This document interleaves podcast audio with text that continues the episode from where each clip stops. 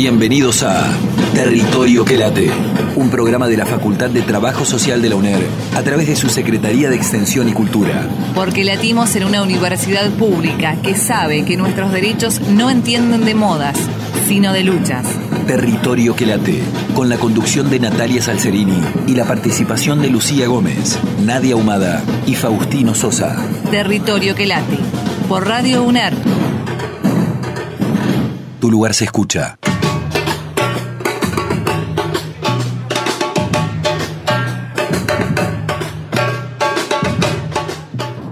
Eh, tengo entendido que para varias razones específicas en diferentes tipos de enfermedades. Yo personalmente consumía las gotitas, el aceite sublingual, que me ayudó muchísimo a recuperarme de los dolores de huesos. Como también así he consumido las pomadas en cannabis, que también me ayudaba muchísimo, pero no tengo más información que eso. Pienso que la legalización del cannabis es muy importante, es una lucha que se viene dando hace muchos años y en este sentido creo que es el Estado quien tiene la responsabilidad de garantizar el acceso y sobre todo la seguridad a quienes son usuarios de cannabis medicinal. Y a su vez eh, creo que es necesario, digamos, la, el Estado genere políticas de formación, sobre todo para las fuerzas de seguridad, que son quienes persiguen y hostigan a los cultivadores. En cuanto a los usos medicinales, conozco el aceite de cannabis y lo que muchos conocemos como consumo recreativo, que quienes somos usuarios de cannabis eh, también lo entendemos como un uso medicinal.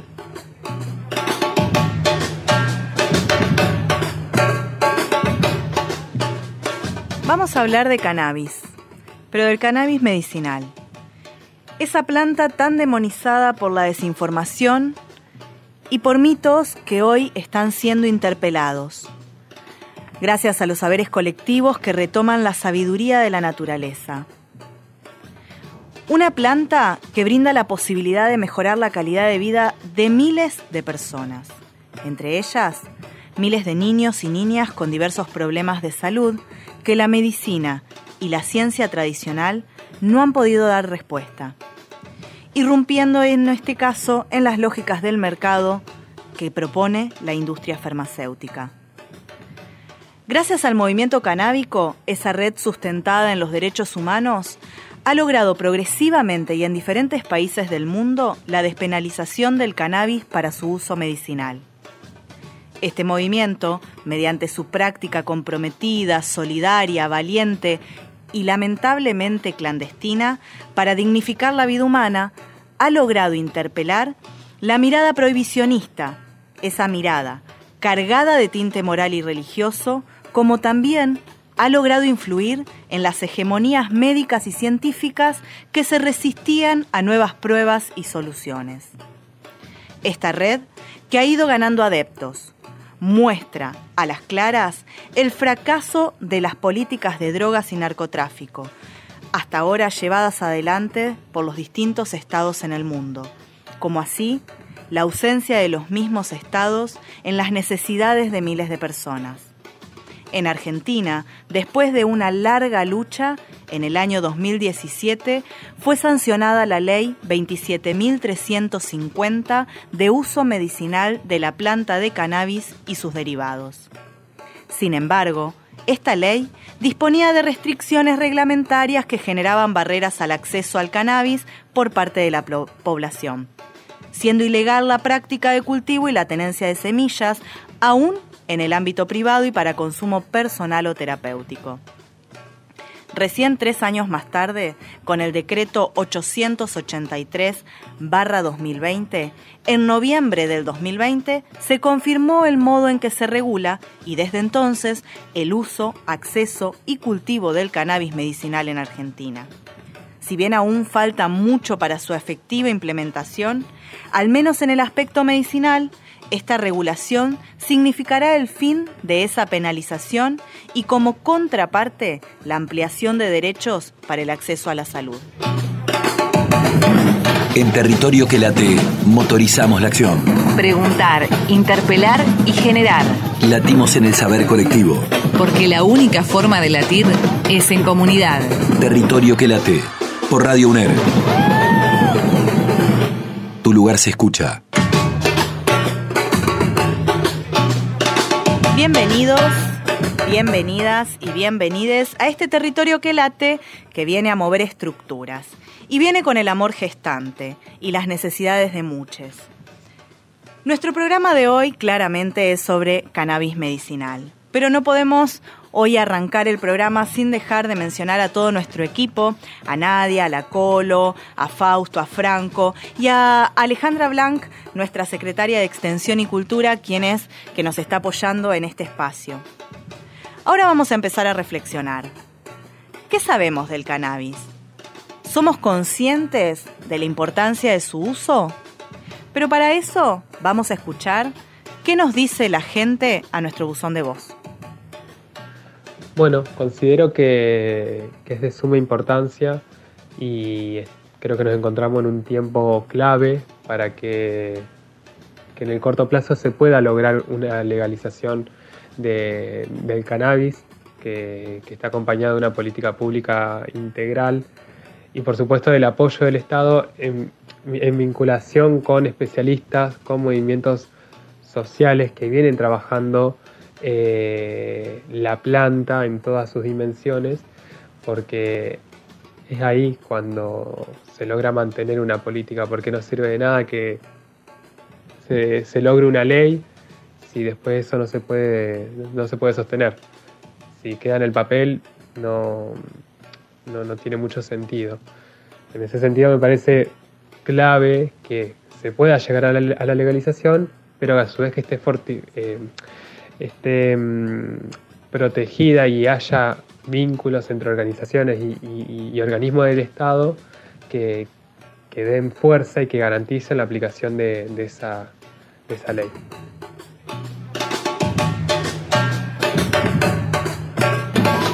Latimos en la universidad pública. Con la responsabilidad de pensar futuros, teñidos con los colores del pueblo. Para transformar territorio que late. Por Radio UNER. Tu lugar se escucha.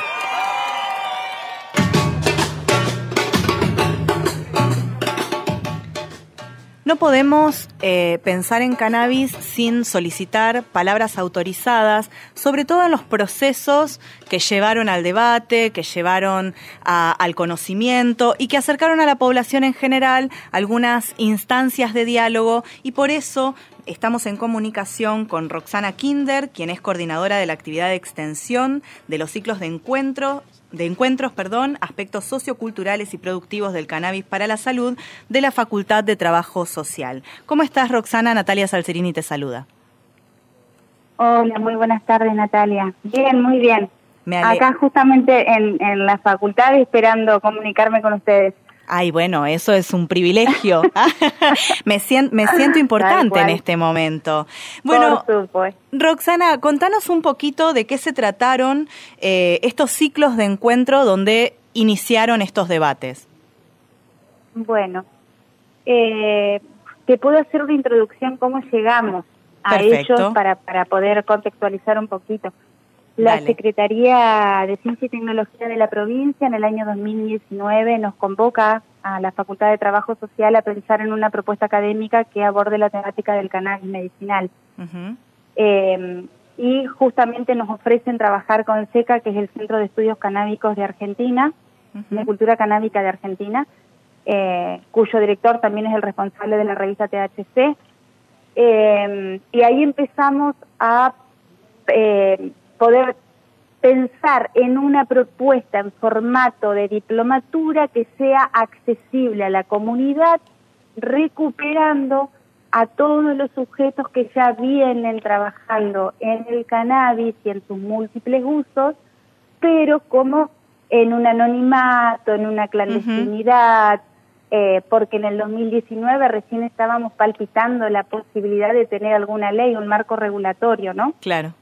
Eh, en ese en camino a la diplomatura pensamos en forma conjunta en armar ciclos de encuentros que puedan sensibilizar a la comunidad, poner el tema en la mesa, socializar conocimientos y también recuperar conocimientos de la gente eh, que está de alguna u otra manera involucrada con el cannabis desde hace muchísimo tiempo. Así que se dividieron en cinco, cinco encuentros.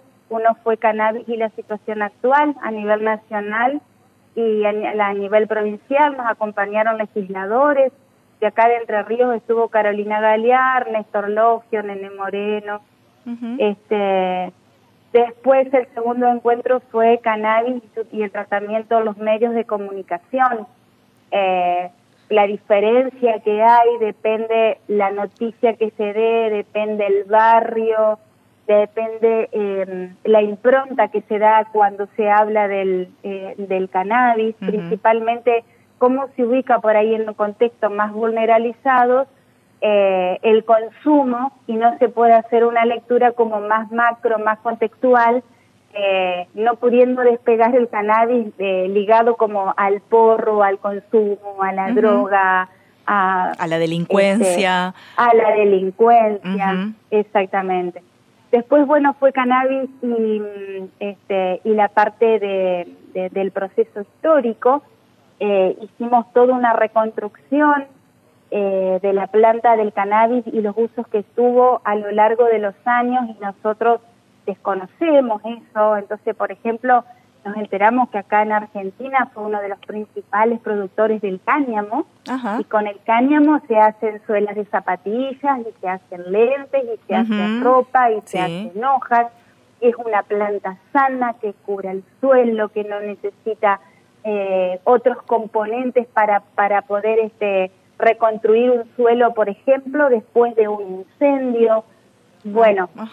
Esa producción nosotros no la pudimos tener porque Estados Unidos cuando toma el, el, el, ¿cómo se dice? ¿Cómo se diría? El mando de la economía en América, eh, obviamente que ellos ven cómo nosotros estábamos produciendo y cómo estábamos creciendo y nos cierra las puertas para seguir produciendo el cáñamo. Claro. Entonces te estoy hablando de la época de Belgrano, ya desde ahí nosotros tenemos todo un recorrido con la planta, ¿no? Claro.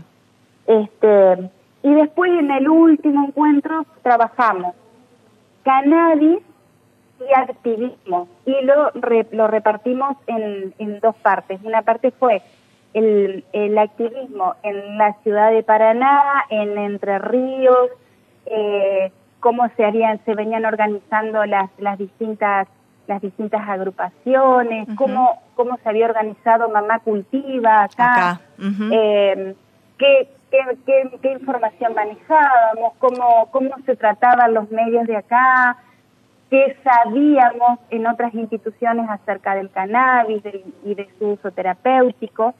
Y en la segunda parte hicimos un encuentro federal donde invitamos a distintas agrupaciones del país, hubo de Tierra del Fuego, de las grutas de Tucumán, de Buenos Aires y de acá de Paraná, los chicos de APAC me acompañaron, sí. Eh, donde cada uno pudo ir reconstruyendo la lucha que, que venían teniendo en la sociedad y cómo fueron ganando ese lugar em, eh, con la, temática de cannabis, no solamente en la cuestión terapéutica, sino también en lo recreativo y en los, los en los múltiples usos que tiene la planta, ¿no? Claro. Roxana, y en estos encuentros, eh, ¿tuvieron la participación de la gente en la cantidad, sobre todo, eh, de la cantidad de gente que esperaban, eh, qué franja em, porque tengo entendido que en estos encuentros participó muchísima gente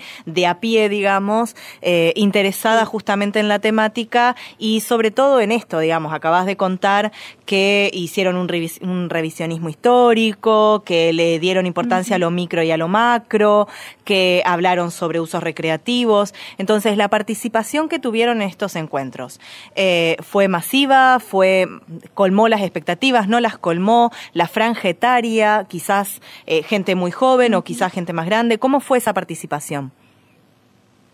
Fue totalmente eh, diversa, Natalia. Nosotros el día que largamos los encuentros, en tres días eh, juntamos, por ejemplo, 280 correos electrónicos. Claro, muchísimo. Eh, no solo de acá de, de, Entre Ríos, sino también de a nivel nacional.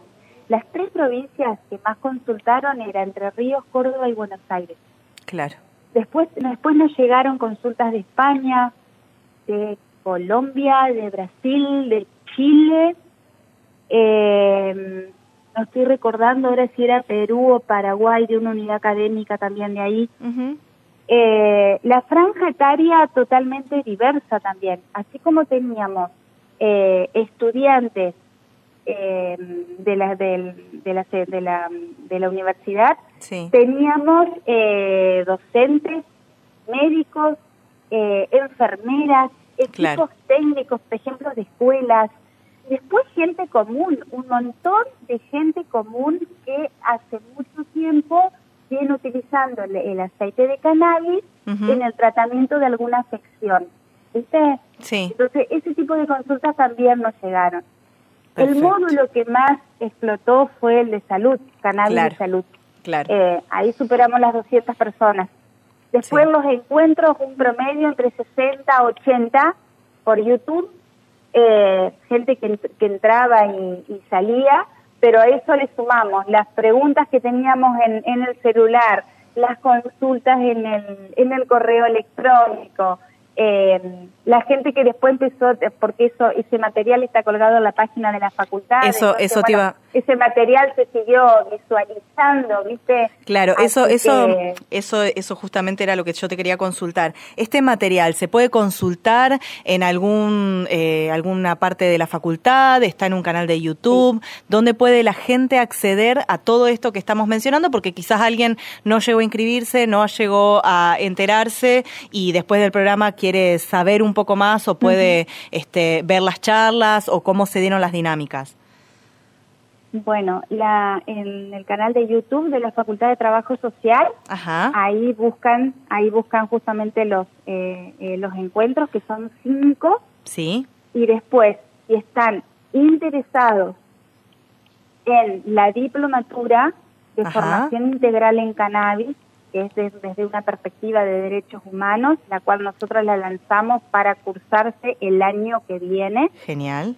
Eh, a partir del primero de diciembre vamos a alargar eh, difusión y inscripción. Pero la persona que tiene alguna duda en este momento y quiere comunicarse, yo te dejo el correo. Por favor. Que es diplo-cannabis arroba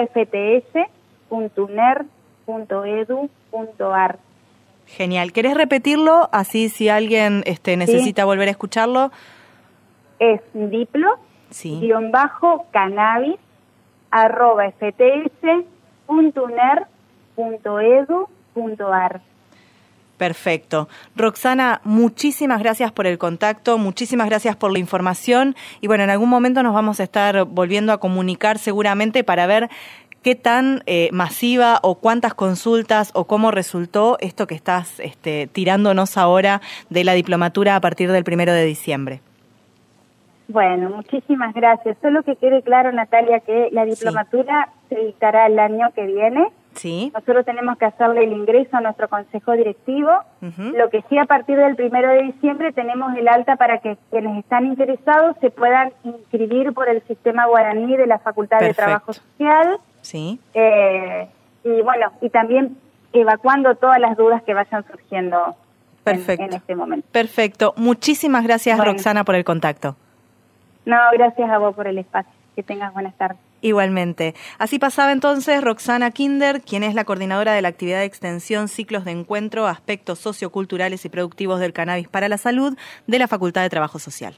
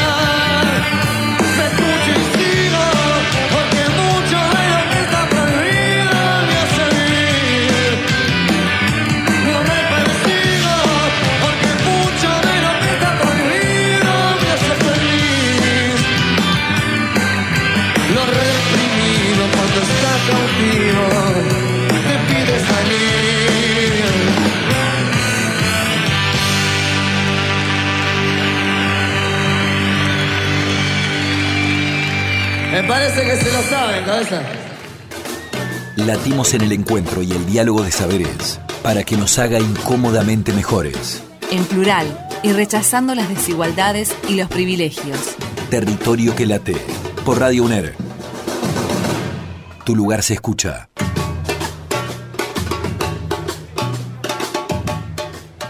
Uno de los grandes movimientos, o quizás podríamos decir eh, más conocidos popularmente, es Mamá Cultiva.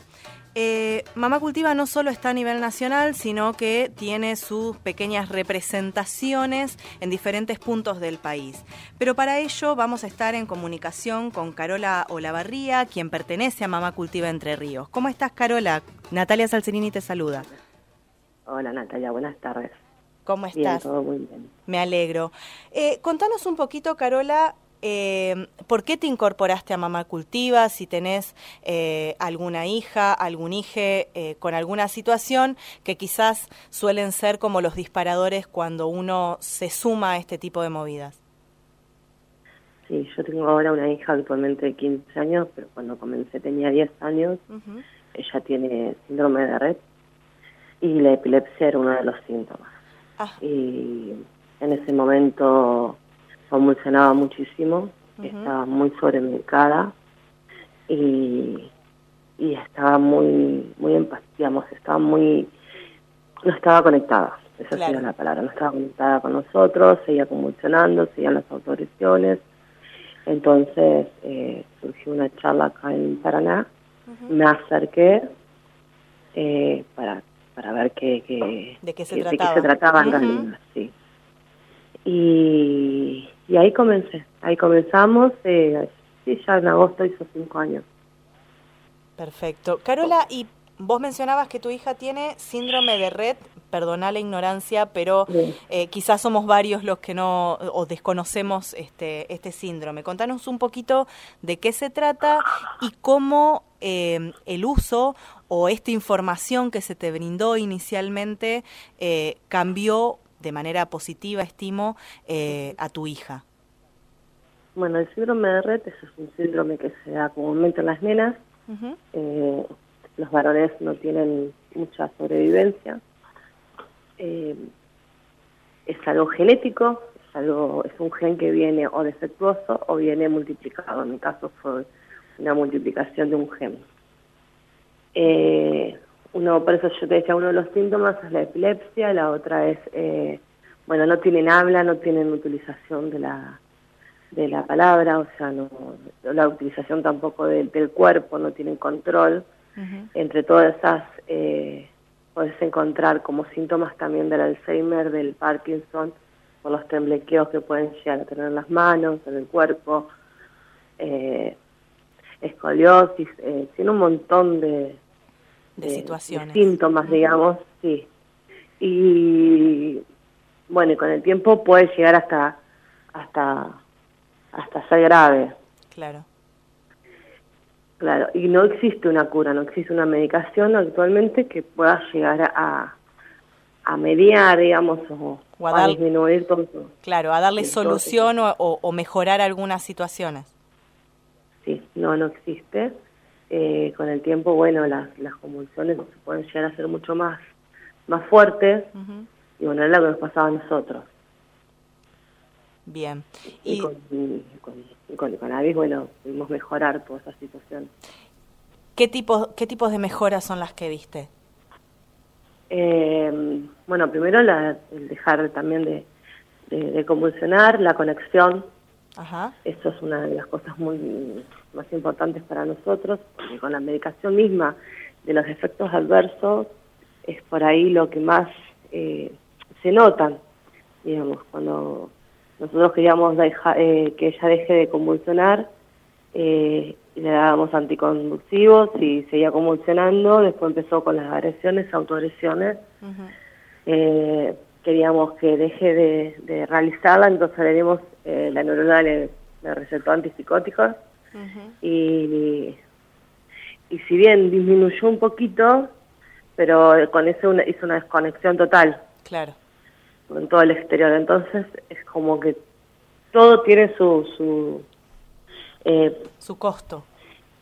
Sí, el babeo eh, constante, un babeo ácido que se lastima lo que es toda la, parte de la pera.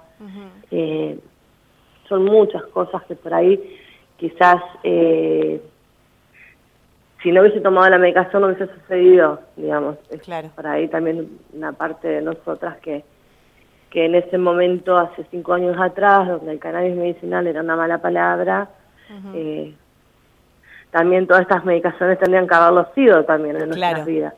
Pero siempre con esa situación del, del médico siempre es el que tiene la razón y, y no se cuestiona. Y nosotras, y no se cuestiona, no se cuestiona y, y después, bueno, cuando apareció el cannabis fue como, bueno, no, no, no, para lo probamos y vimos la diferencia y, y ahí dijimos, no, no, no, no, y esto no se lo doy más, esto no lo quiero más para mi hija y empezás a, a cuestionar un poquito todo lo demás. Claro. Carola, hola, ¿cómo te va? Lucía, la Colo te saluda. Eh, con esto que contabas, eh, bueno, primero saludarte, eh, extenderte, bueno, un, un, enorme abrazo porque porque son mujeres muy valientes, ¿no? Son mujeres, lo decíamos en la introducción del programa, eh, que se han enfrentado a mucho. Y esto que vos contás, de arriesgarte a, a probar algo que eh, está tan estigmatizado, ¿no? el cannabis muy estigmatizado, que es ilegal, eh, que suele tener resistencias, no sé, no sabemos tanto ahora, pero con las médicas, los médicos, ¿cómo fue tu experiencia cuando quisiste incorporar el cannabis? Eh, ¿Qué respuesta hubo de los médicos, incluso de tu familia, de tu alrededor? Eh, de mi familia alrededor fue como un, bueno, bueno, vamos a ver, así fue, viste, como Esa desconfianza.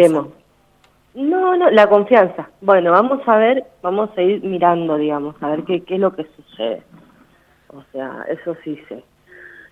Después del médico, nosotros en este momento, y bueno, todavía sigue sucediendo con, con Josper, que tiene cortado todo lo que es neurología. Entonces, en ese momento, bueno, por una cuestión económica, Abril se estaba haciendo atender en lo que era el, salud pública, digamos, en el hospital de la Baxada. Eh, y no, no, no, la, en ese, la médica, cuando dijimos, eh, ¿qué pensás, qué piensa del cannabis? Fue, no, ustedes le llegan a dar eso, acá ni vengan, acá no las quiero. Eh, Igual era una médica que la estaba teniendo recién hacía seis meses, un año, no, no hacía mucho. eh, ella la tenía otro médico que, bueno, eh, tuvimos que en ese momento, dije, bueno, no, ya está, no, no, la quiere atender, no la va a atender, yo no la puedo obligar y tampoco voy a permitir que malos tratos ni malas caras ni comentarios negativos porque uno trata de buscar una solución. Seguro. Y, bueno, volvimos al neurólogo de ella, por, privado obviamente, de manera privada, y, y nada, Abril hacía dos meses que había estado tomando cannabis, ya había comenzado enseguida, de, la reunión empezó a la semana. En, en, agosto fue la reunión, a principios de agosto, el 5 de agosto, me acuerdo patente, y en abril ya la semana estaba tomando cannabis. Y en diciembre en noviembre fuimos, entre noviembre y diciembre se le hizo el primer electroencefalograma. Y él hacía 10 años que le venía haciendo, 9 años que le venía haciendo electros, abril. Por un tema justamente de obra social tuvimos que irnos a la pública. Y le volvió a hacer un electro y le salió normal. En eso me agarré y me dice, escuchá, dice, la primera vez que Abril tiene un electro normal. Eh, mira, lo que estás haciendo también con un desconocimiento sobre cannabis, seguía haciéndolo. Y sí, seguía haciéndolo y me lo anotó en su historia clínica, que en ese momento también la historia clínica era, eh, viste que también era muy, tenían mucho recelo los médicos de colocarte algo claro. que para ellos no correspondía, aunque ser aunque nosotros ya sabemos que la historia clínica es nuestra. Sí, sí, no sí. pertenece al médico. Sí, pero implica un documento eh, que puede usarse a gusto y placer también de quien decida según la ley, ¿no? Claro, claro, claro. Pero bueno, viste, ese desconocimiento de que siempre la historia clínica, que el médico tenía la razón y demás. Y ahí enseguida fue que, que cambiamos, volvimos con nuestro médico de cabecera y él es el que la sigue. Ahora sí, ya acompaña a otros pacientes, porque después tuvimos charla, él se asesoró, se, se, bueno, buscó toda la información necesaria como para acompañar también, porque solamente la epilepsia no es una con lo que se usa el aceite de cannabis, sino hay muchas otras patologías. ¿Cómo, ¿cómo cambia eh, la actitud, no? Digo, una médica, un médico puede desconocer y puede intentar acompañar a, la familia y a su paciente, sabiendo que es el derecho de la paciente, y ponerse a investigar. Digo, ¿cómo cambia, no? ¿Cómo puede influir en la vida eh, de, tu nena y, imagino que en toda la familia y todo el alrededor? Te quería preguntar, Carola, eh, con respecto a esto que vos recién nombraba, bueno, un poco la legalidad, ¿no? Eh,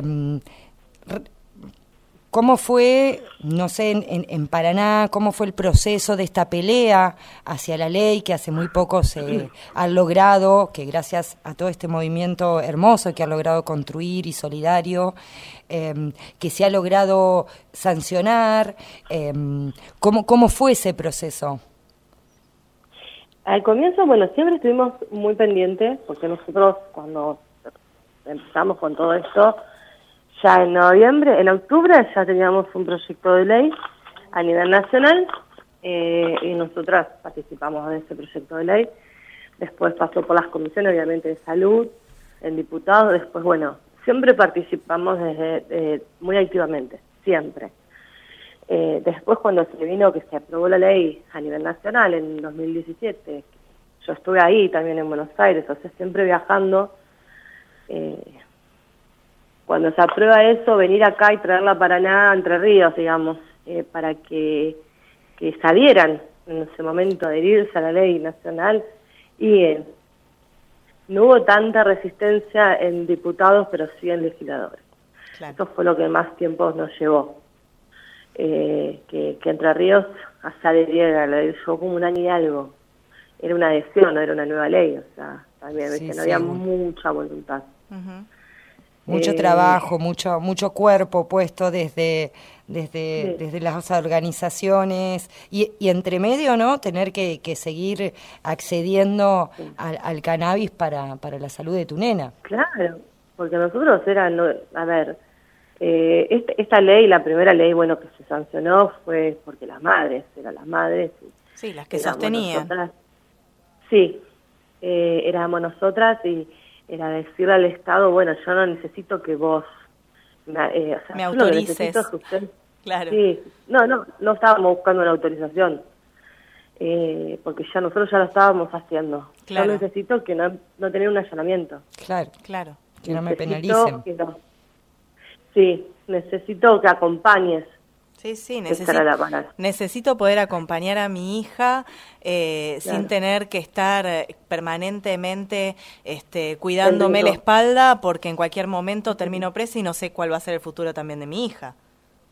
Claro, aparte de todo lo que implica. Seguro. Cuando te, sacan, te sacan todo, te sacan no solamente las plantas, sino también el tratamiento. Claro, por eso, por eso. O sea, el no poder sostener más lo que hasta este momento te dio la posibilidad de volver a conectar con tu hija. Claro. Que la ciencia hasta ese momento no ha podido dar. Claro. Y, pero igual, o sea, más allá de que, bueno, se, ha habido otras leyes, ahora tenemos una nueva que, es de Entre Ríos, eh, todavía se sigue como dejando de lado, no priorizando, eh, entonces como que todavía de lo que venimos luchando para que esté, no solamente, bueno, nosotros podemos acceder a un registro, todo, pero nuestra lucha también era que estuvieran las farmacias, que estuvieran los hospitales, que estuvieran en un dispensario si era necesario. Para todos. Claro, que pudieran acceder porque, a ver, la ley es muy amplia también, porque dice no es solamente para determinadas patologías, pero la patología que el médico considere. Claro. Entonces hay mucha gente que pueden acceder, tenemos la fibromialgia, que es una enfermedad que, sí, que, no es tiene muy difícil de, de detectar. Sí, Sí, sí, porque vos los ves y están bien. Sí, seguro, seguro. Carola, y perdóname, eh, ¿hay alguna forma de contactar a la gente de Mamá Cultiva Entre Ríos? ¿Hay alguna forma de buscar información si alguien necesita para otra familia que, esté buscando, qué sé yo, un tratamiento alternativo? O quizás eh, poder contactar a aquellos médicos que, que sí eh, están dispuestos a probar otro tipo de recursos para los tratamientos? Sí, sí, nosotros estamos en Facebook Mamá Cultiva Entre Ríos, en Instagram lo mismo, Mamá Cultiva Entre Ríos. Nosotros, eh, bueno, con esto de la pandemia tuvimos que cortar lo que era lo presencial y hace una semana volvimos de nuevo. Genial. A las charlas y talleres. ¿Y dónde dan las, las charlas esas? En la Facultad de Ciencia, Vida y Salud. Perfecto. ¿Y días y horarios? Los viernes a partir de las 18 horas. Pero no todos los viernes, viernes por medio. Nosotros siempre subimos la información porque no podemos juntarnos muchas personas. Eh, Entiendo. Hay un cupo. Hay un cupo, perfecto. Entonces se pueden contactar con ustedes a través de las redes sociales, los pueden buscar por Instagram y por Facebook eh, como Mamá Cultiva Entre Ríos y eh, también se están juntando en la Facultad de Salud, ¿me dijiste? Eh, los de Salud. Perfecto. Los días viernes a partir de las 18, pero tienen que consultar por el cupo justamente porque todavía, si bien se reactivaron algunas cuestiones presenciales, todavía no podemos tanta cantidad de gente. ¿Es correcta la información? Sí, muy bien. Hice bien la tarea. Carola, muchísimas gracias por el contacto, muchísimas gracias por contarnos un pedacito chiquito, porque yo sé que los tiempos radiales son muy cortos, pero siempre son bienvenidos, aunque sea esos pequeños relatos que pueden ayudar a otros. Así que muchísimas gracias por el contacto. Un placer, que tengan una linda tarde. Gracias. Así pasaba entonces Carola Olavarría, quien pertenece a Mamá Cultiva Entre Ríos. Latimos en la universidad pública. Con la responsabilidad de pensar futuros, teñidos con los colores del pueblo. Para transformar territorio que late. Por Radio UNER. Tu lugar se escucha.